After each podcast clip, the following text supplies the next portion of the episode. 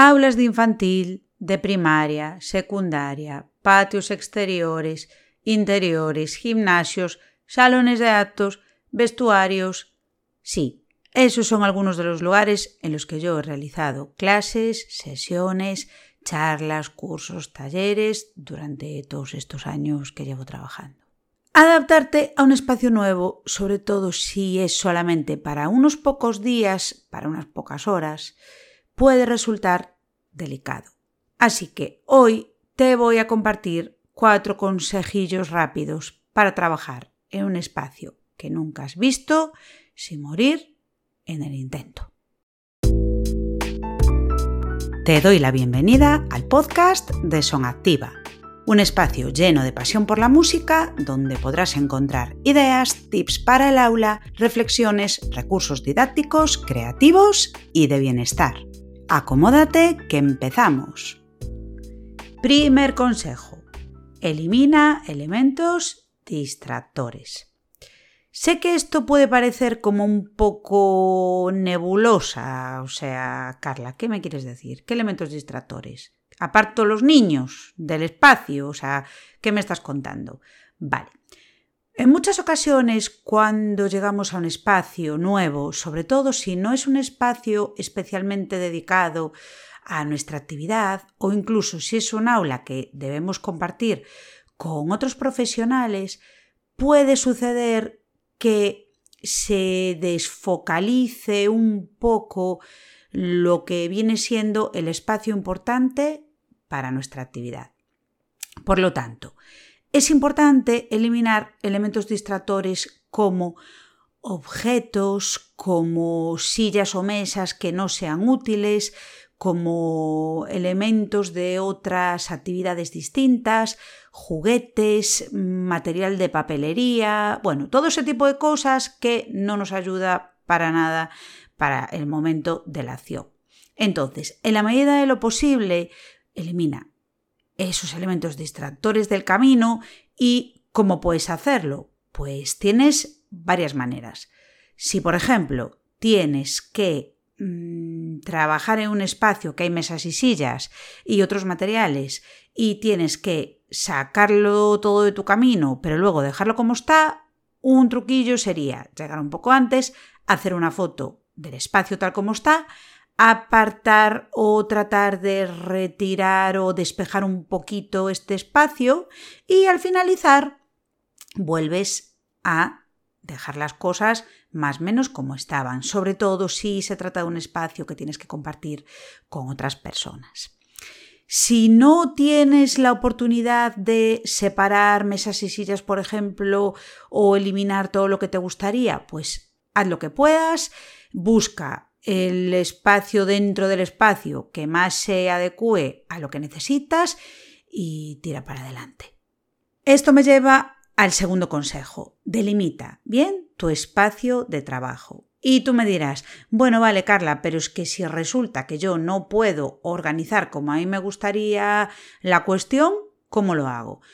Pues aquí lo siento mucho, pero tengo que decirte que algunas veces la realidad se impone y es inevitable que, sobre todo si no dispones de tu propio espacio para trabajar, que será el 90% de las veces, pues vas a tener que adaptarte y tirar para adelante con lo que tienes. Como te decía al inicio, yo he llegado a dar sesiones de música incluso en vestuarios. Entonces, uno de los factores que puede ayudarte para esto es delimitar bien el espacio. ¿Cómo puedes hacerlo? Pues por ejemplo, utilizando una tela, una manta, una alfombra, un mantel. Yo he llegado a utilizar manteles, sí, así como lo oyes. O con estas colchonetas que se encajan así como tipo puzzle. Haz acopio de este tipo de material para marcar los límites y montalo en el rincón que te dé más eh, buen rollito, en ese espacio, en ese rinconcillo en donde tú veas que la cosa pues te convence más. Siguiente consejo. Organiza muy bien los materiales que vas a presentar. ¿Y esto por qué? Porque si además de estar trabajando en un contexto que no puedes controlar al 100%, los materiales son una especie de caja de Pandora que está ahí eh, tutti free barra libre, ya olvídate.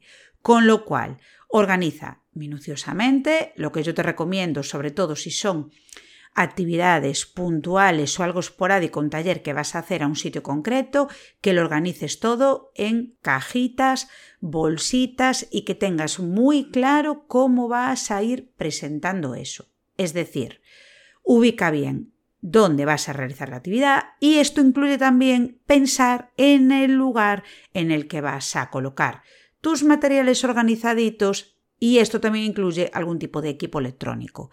Es decir, debes organizar minuciosamente y pensar en dónde vas a situar los materiales y en dónde vas a colocar ese dispositivo electrónico mm, en el que vas a poner alguna musiquilla enlatada o lo que sea. Varias cosas al respecto de esto. Si para disparar la música enlatada utilizas Internet, asegúrate de que en ese sitio haya una buena conexión y si no, descárgate las cosas al dispositivo. Siguiente consejillo, trata de depender lo menos posible de materiales físicos.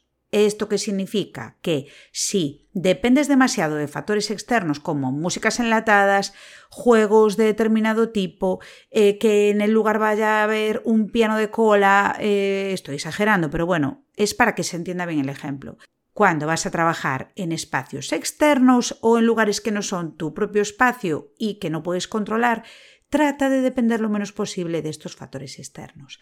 Y a respecto de esto, recuerda, súper importante, siempre, siempre, siempre la consigna va primero, porque ya sabes que una vez que los materiales salen al ruedo, olvídate ya de dar consigna, de que las personas te presten atención etcétera. Con lo cual, organiza, organiza todo minuciosamente. Recuerda que tienes aquí abajo, en la cajita de información de este episodio, una guía totalmente gratis que te ayudará para todos estos temas de la organización.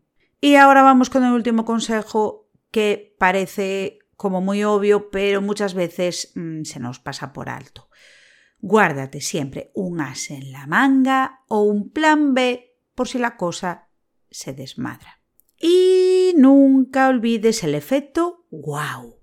El efecto wow viene siendo ese momentazo de sorpresa, de factor, hola, ¿qué tal? No contabas con esto, que puede ser un salvavidas, al igual que ese as y ese plan B, para recuperar la atención en caso de que te quedes ahí como un poquito, hola, ¿qué tal? Mm, cri cri. Y hasta aquí el episodio de hoy. Cuéntame en comentarios qué es lo más asombroso que te ha pasado en tu primer día o en tu primera semana, incorporándote a un espacio nuevo. Muchas gracias por estar al otro lado y nos escuchamos en el próximo. Y hasta aquí el episodio de hoy. Si te ha gustado, puedes suscribirte, dejarnos un me gusta o un comentario y compartirlo para que puedas llegar a más personas. Si te gusta nuestro contenido, puedes ayudarnos valorando el podcast con 5 estrellas. Te deseo mucha música feliz y nos vemos muy pronto.